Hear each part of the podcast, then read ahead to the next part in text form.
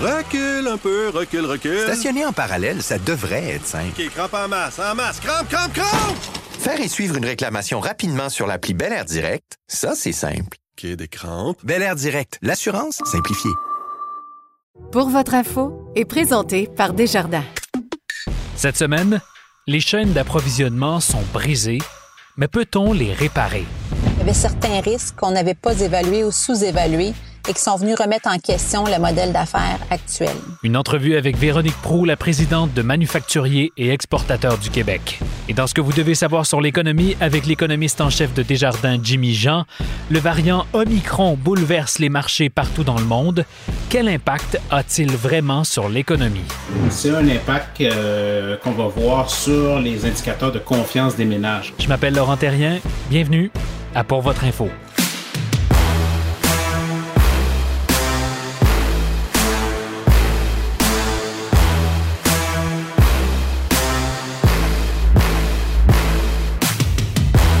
Bonjour à tous. Ça y est, on vient d'entrer dans la période de consommation la plus importante de l'année. Mais cette année, les ardeurs des consommateurs vont probablement être un peu freinées par l'absence de produits sur les tablettes. Les chaînes d'approvisionnement, ce grand fil qui relie chaque produit que vous consommez à l'ensemble des entreprises qui l'ont rendu possible, sont brisées. La faute à des conteneurs qui ont été pris un peu partout, à un sérieux manque de travailleurs dans les économies développées, à des infrastructures qui, disons-le, ont un peu manqué d'amour. Et après deux ans dans cette situation-là, ben, ça commence à avoir de sérieuses conséquences sur tout le monde, les consommateurs certainement, mais aussi nos manufacturiers québécois. Alors cette semaine, on se demande comment on peut les réparer, ces chaînes d'approvisionnement. Et on va le faire avec Véronique Pro, la PDG des manufacturiers et exportateurs du Québec. On a déjà reçu, rappelez-vous, Véronique l'an dernier pour discuter de notre relation tumultueuse avec les États-Unis. Véronique possède une solide expertise dans le milieu de l'exportation et de l'économie manufacturière. Elle vient d'ailleurs d'être nommée dans les dernières semaines parmi les 100 femmes d'affaires les plus influentes au Canada, selon le Women Executive Network. Bonjour Véronique, bienvenue pour votre info. Comment vas-tu? Bonjour Laurent, ça va très bien, merci. Comment ça va euh, sur le plan des chaînes d'approvisionnement? Écoute, c'est un, une excellente question. C'est un grand défi depuis maintenant près de deux ans.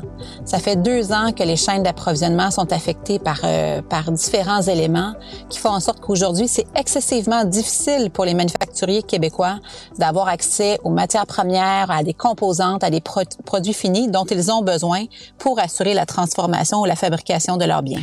Donc, euh, c'est difficile. Ça se traduit comment dans la vraie vie? C'est quoi les conséquences que ça peut avoir chez, euh, les, les, manufacturiers que tu représentes? Bien, écoute, dans un premier temps, on voit des délais, des délais au niveau de l'approvisionnement qui sont excessivement longs. Donc, par exemple, des produits qu'on pouvait commander et recevoir à l'intérieur de deux semaines ou un mois, on peut penser au double, sinon au triple euh, de, temps pour y avoir accès.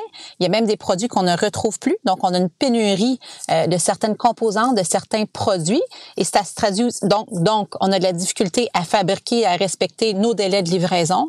Ça se traduit aussi par des pénalités financières lorsqu'on a des clients puis qu'on n'est pas en mesure de respecter les délais qui étaient prévus, on peut avoir des délais de ce côté-là.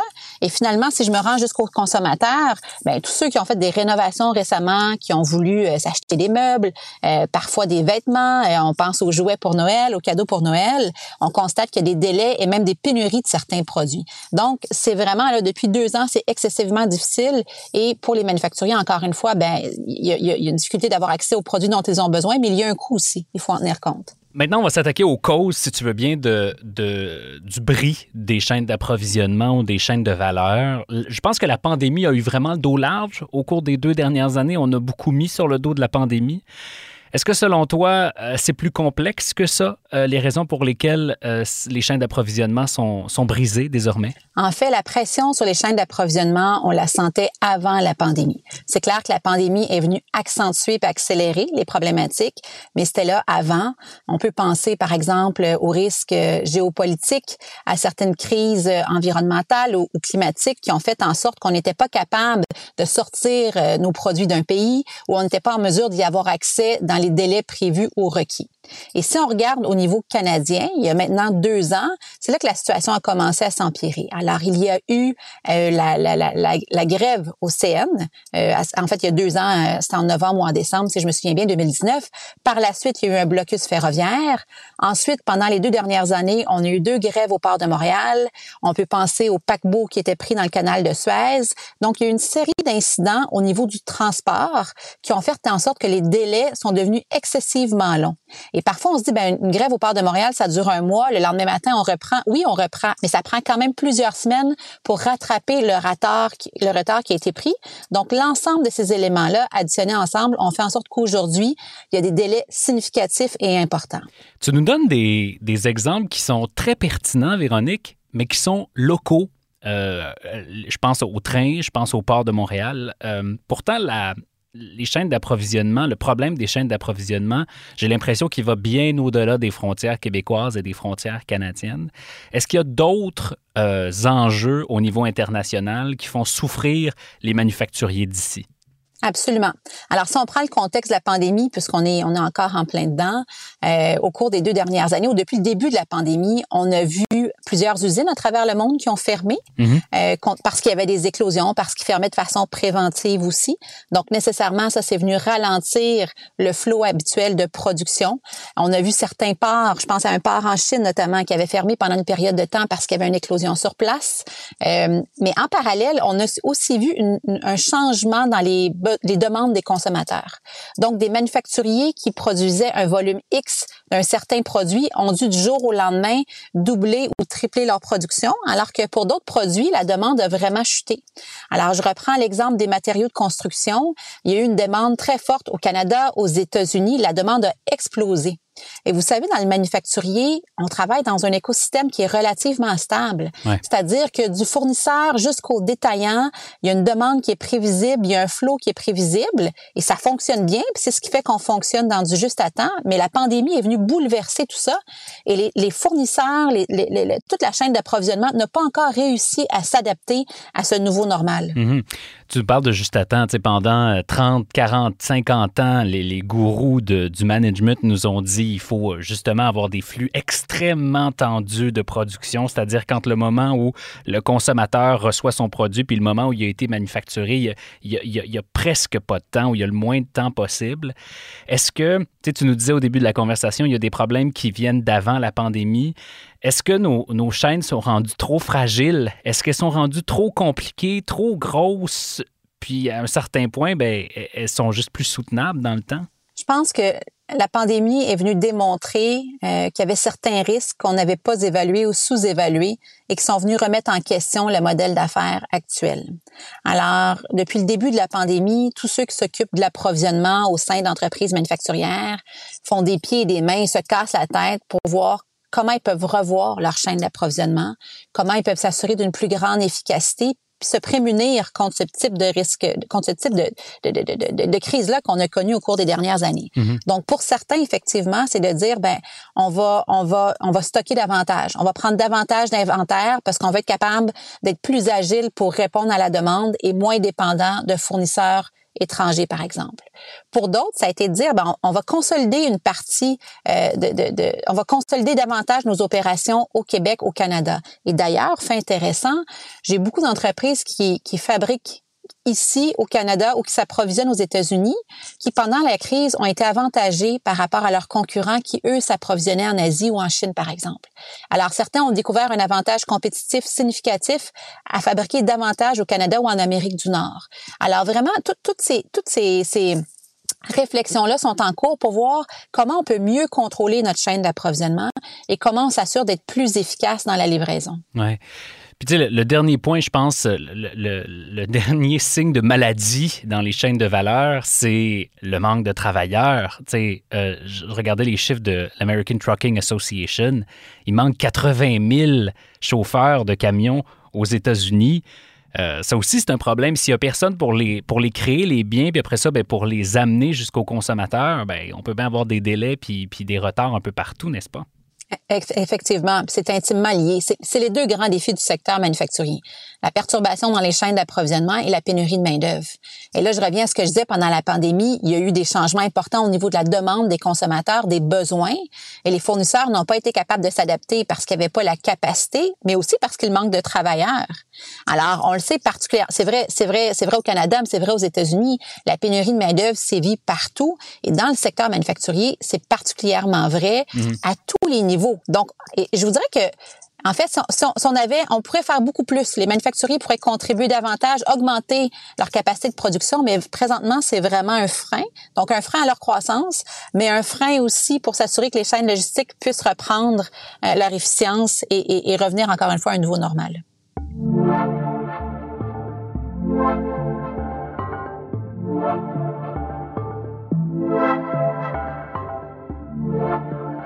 J'ai une question philosophique pour toi, Véronique. Je ne sais pas si tu les aimes. Moi, je les aime un peu. Euh, est-ce que c'est un signe, tout ça, qui est temps de mieux consommer? C'était mon intro. On est dans la période où on consomme le plus dans l'année. Euh, je pense qu'on a atteint un point de non-retour quand on sait qu'il y a à peu près la moitié des colis qui, se promènent en ce moment sur la Terre, qui viennent d'Amazon, qui sont des bébelles à 2-3 piastres. Euh, est-ce qu'il est temps de, pour le consommateur là, euh, de, revoir un peu son mode de consommation pour donner un peu d'air aux, chaînes logistiques aussi? peut-être pour donner un peu d'air aux chaînes logistiques, mais aussi dans un objectif de, réduire notre empreinte environnementale. Écoute, dans, le secteur dans le secteur manufacturier, la, demande est, est, dirigée par les besoins des consommateurs. Alors c'est sûr qu'on répond à ce que les consommateurs souhaitent avoir en termes de, de, de qualité, de quantité. Ben oui. Euh, je te dirais que du côté manufacturier, par contre, c'est clair que de plus en plus, euh, ils sont très sensibilisés à l'impact de leur production, euh, l'impact de leur, leur, empreinte environnementale, euh, comment est-ce qu'ils peuvent réduire leur empreinte environnementale. Donc, on parle beaucoup de ESG, des critères de ESG, notamment au niveau de l'environnement, de la carboneutralité. Alors, comment on s'insère là-dedans, comment on y contribue? on parle de plus en plus d'économie circulaire. Donc, comment est-ce qu'on récupère nos déchets, comment est-ce qu'on peut travailler à partir de déchets des autres. Donc, du point de vue manufacturier, je te dirais que c'est une tendance euh, qui, est émergente, mais qui va, qui va aller, euh, qui va s'accélérer rapidement pour pouvoir euh, réduire notre empreinte. Mais après, c'est sûr qu'on va continuer à répondre aux demandes des consommateurs. Donc, il faut voir quelle direction ça va prendre. Mais clairement, depuis le début de la pandémie, tu l'as bien souligné, on voit les livraisons d'Amazon qui se font, qui, ont, qui, ont, qui, ont, qui, ont, augmenté de façon phénoménale. Alors, quelle sera la direction future, c'est pas clair à ce stade-ci, à mon avis. C'est parce qu'il y a un coût à les, à, les distribuer aussi. Exactement. Puis en fait, je vais faire le parallèle avec euh, la campagne qui est en train de se mettre en place au Québec pour le fabriquer au Québec ou pour encourager l'achat local. Euh, parfois, quand on achète localement, c'est pas toujours plus cher, mais parfois ça l'est euh, parce que justement, on paye le prix réel des coûts de fabrication, euh, de notre empreinte environnementale, euh, du respect des, des, des, droits des travailleurs, parce que quand on est au Québec, les salaires qu'on va payer nécessairement vont être plus élevés qu'à l'étranger, notamment en Asie. on va respecter les normes environnementales, ce qui se fait pas partout dans le monde.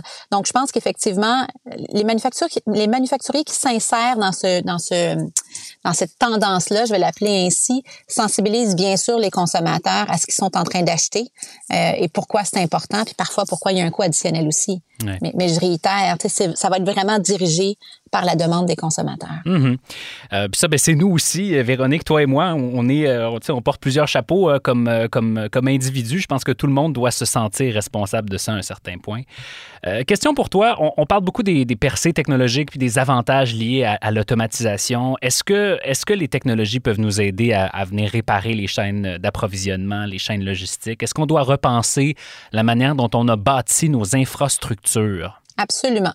Alors, si je commence par les technologies, euh, je mentionnais tout à l'heure que les, manufacturiers regardent comment ils peuvent être plus efficients euh, au niveau de l'approvisionnement puis dans leur propre fabrication.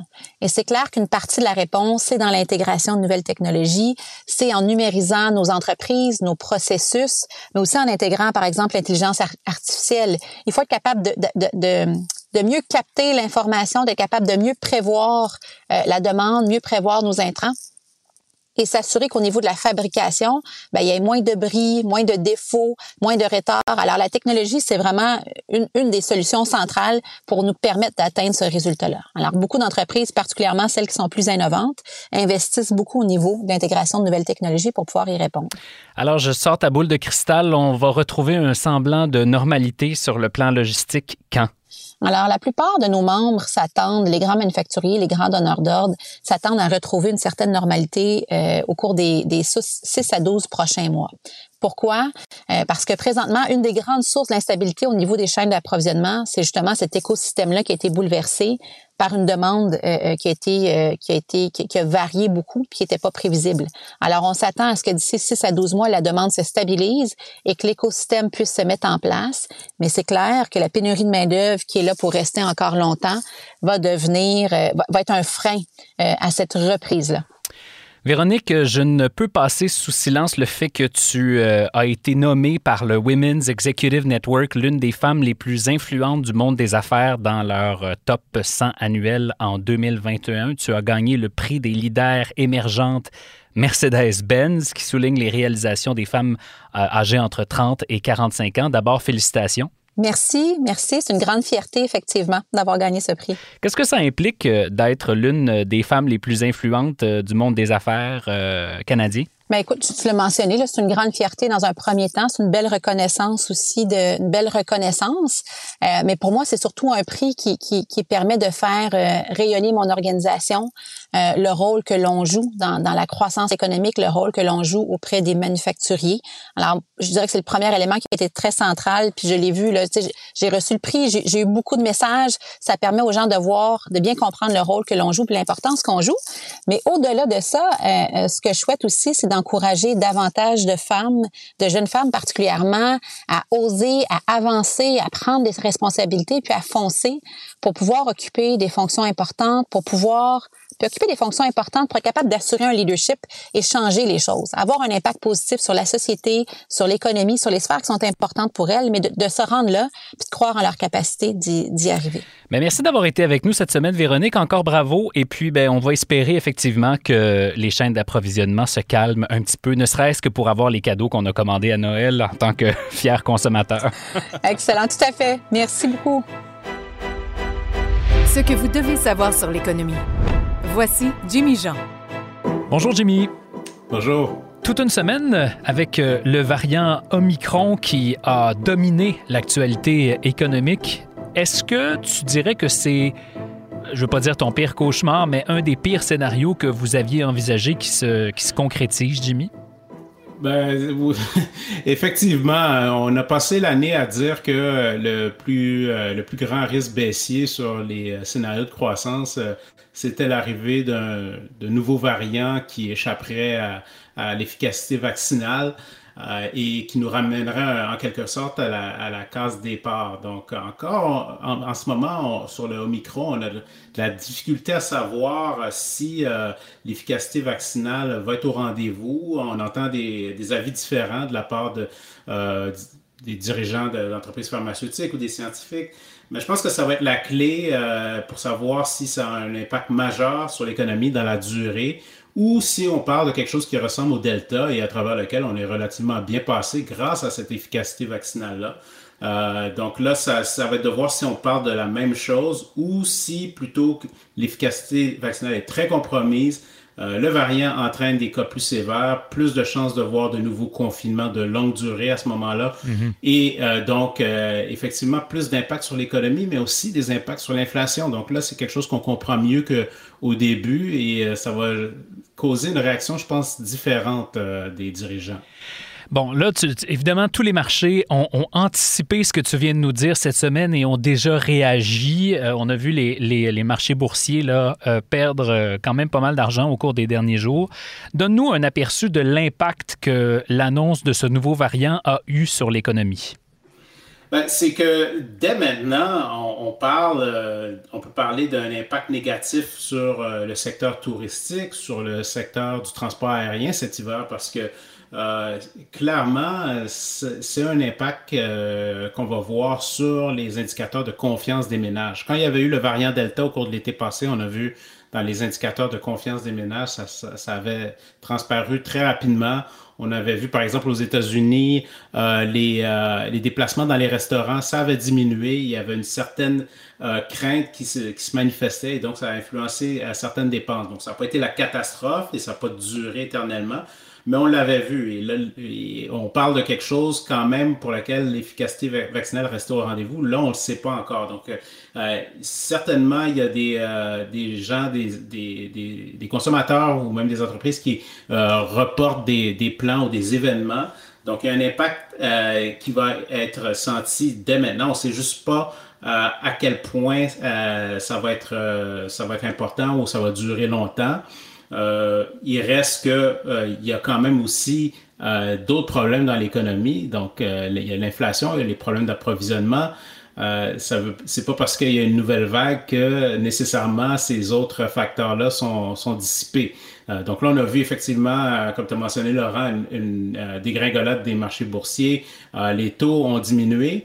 Euh, mais par exemple, euh, mardi, on avait le président de la Réserve fédérale, Jérôme Powell, qui indiquait que on, allait probablement devoir réduire les achats quantitatifs plus rapidement qu'anticipé. Donc, euh, lui, on dirait qu'il fait fi de ce variant-là et indique que les, la politique, la détente monétaire doit être retirée à ce stade-ci. Hmm. C'est très intéressant, c'est un changement de discours. Oui, c'est intéressant parce que de l'autre côté, on pourrait imaginer que des gouvernements décident de ramener au contraire certaines mesures de soutien. Je pense à la PCRE notamment, des mesures de soutien euh, aux revenus. Est-ce que c'est quelque chose que tu envisages? Euh, ça, il y a une possibilité, effectivement. Euh, d'ailleurs, au, au, niveau du gouvernement fédéral au Canada, il y a des dispositions qui ont été prises euh, pour qu'il y, ait un 300 dollars de subvention, euh, euh, le, même genre de, schéma que la PCU, dans le cas où il y a des confinements. Donc, cette, ce programme-là existe, on l'a annoncé au mois d'octobre. on peut aussi penser que s'il fallait que ça aille très loin, le, gouvernement reprendrait le programme de subvention salariale. qu'il élargirait en fait pour, pour les entreprises qui font face à d'importantes pertes de revenus. Euh, je pense que euh, dans ce contexte-là, ce que ça voudrait dire aussi, c'est que l'amélioration des déficits qu'on a vus, euh, ça serait réduit. C'est le coût à franchir pour faire en sorte que l'économie, on n'assiste pas à trop de faillites ou trop de problèmes financiers. Mais il reste que la destination finale, elle est la même. Et comme toutes les vagues qu'on a vues, elle va finir par passer celle-là aussi. il faut juste statuer sur à quel point ça risque d'être sévère j'entends comme un double discours. D'un côté, une, espèce d'inquiétude à court terme sur euh, le sort de l'économie, disons, pour les prochains mois, mais à long terme, les, tendances dont on a parlé au cours de l'automne, elles restent. Donc, au final, le bilan de ça, à quel point es-tu inquiet? Ben, moi, je pense que, euh, effectivement, ça a toujours été le plus grand risque. Euh, puis, on avait beaucoup parlé de la nécessité d'accélérer le pas dans la vaccination des pays émergents. Euh, des pays moins avancés. Et euh, c'est un peu ce qu'on a vu euh, se matérialiser en Afrique du Sud. Le taux de vaccination était plutôt faible et, donc la transmission fait en sorte qu'on a fini par avoir ce, ce variant-là. Donc c'est une leçon à apprendre qu'il va falloir une meilleure solidarité internationale Tout à fait. au niveau vaccinal. mais quand même, je pense qu'on est aussi plus outillé qu'on l'était au tout début. Donc s'il fallait que ce soit un cas euh, majeur. On verrait peut-être des confinements, mais peut-être pas généralisés non plus, euh, des mesures plus ciblées. Euh, le mieux on en apprend sur comment ce virus-là se transmet et les activités qui sont les plus à risque. Merci beaucoup d'avoir été avec nous, Jimmy, cette semaine. Ça me fait plaisir.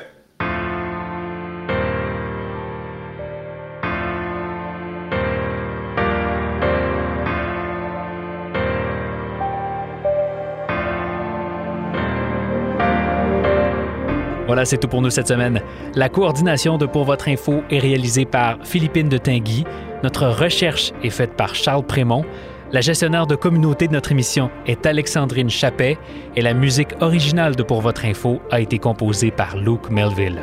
Je m'appelle Laurent Terrien, merci d'être avec nous encore une fois cette semaine et on se reparle jeudi prochain.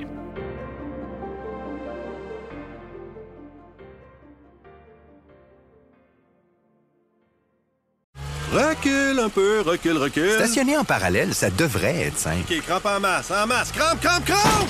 Faire et suivre une réclamation rapidement sur l'appli Bel Air Direct, ça, c'est simple. OK, des crampes. Bel Air Direct, l'assurance simplifiée.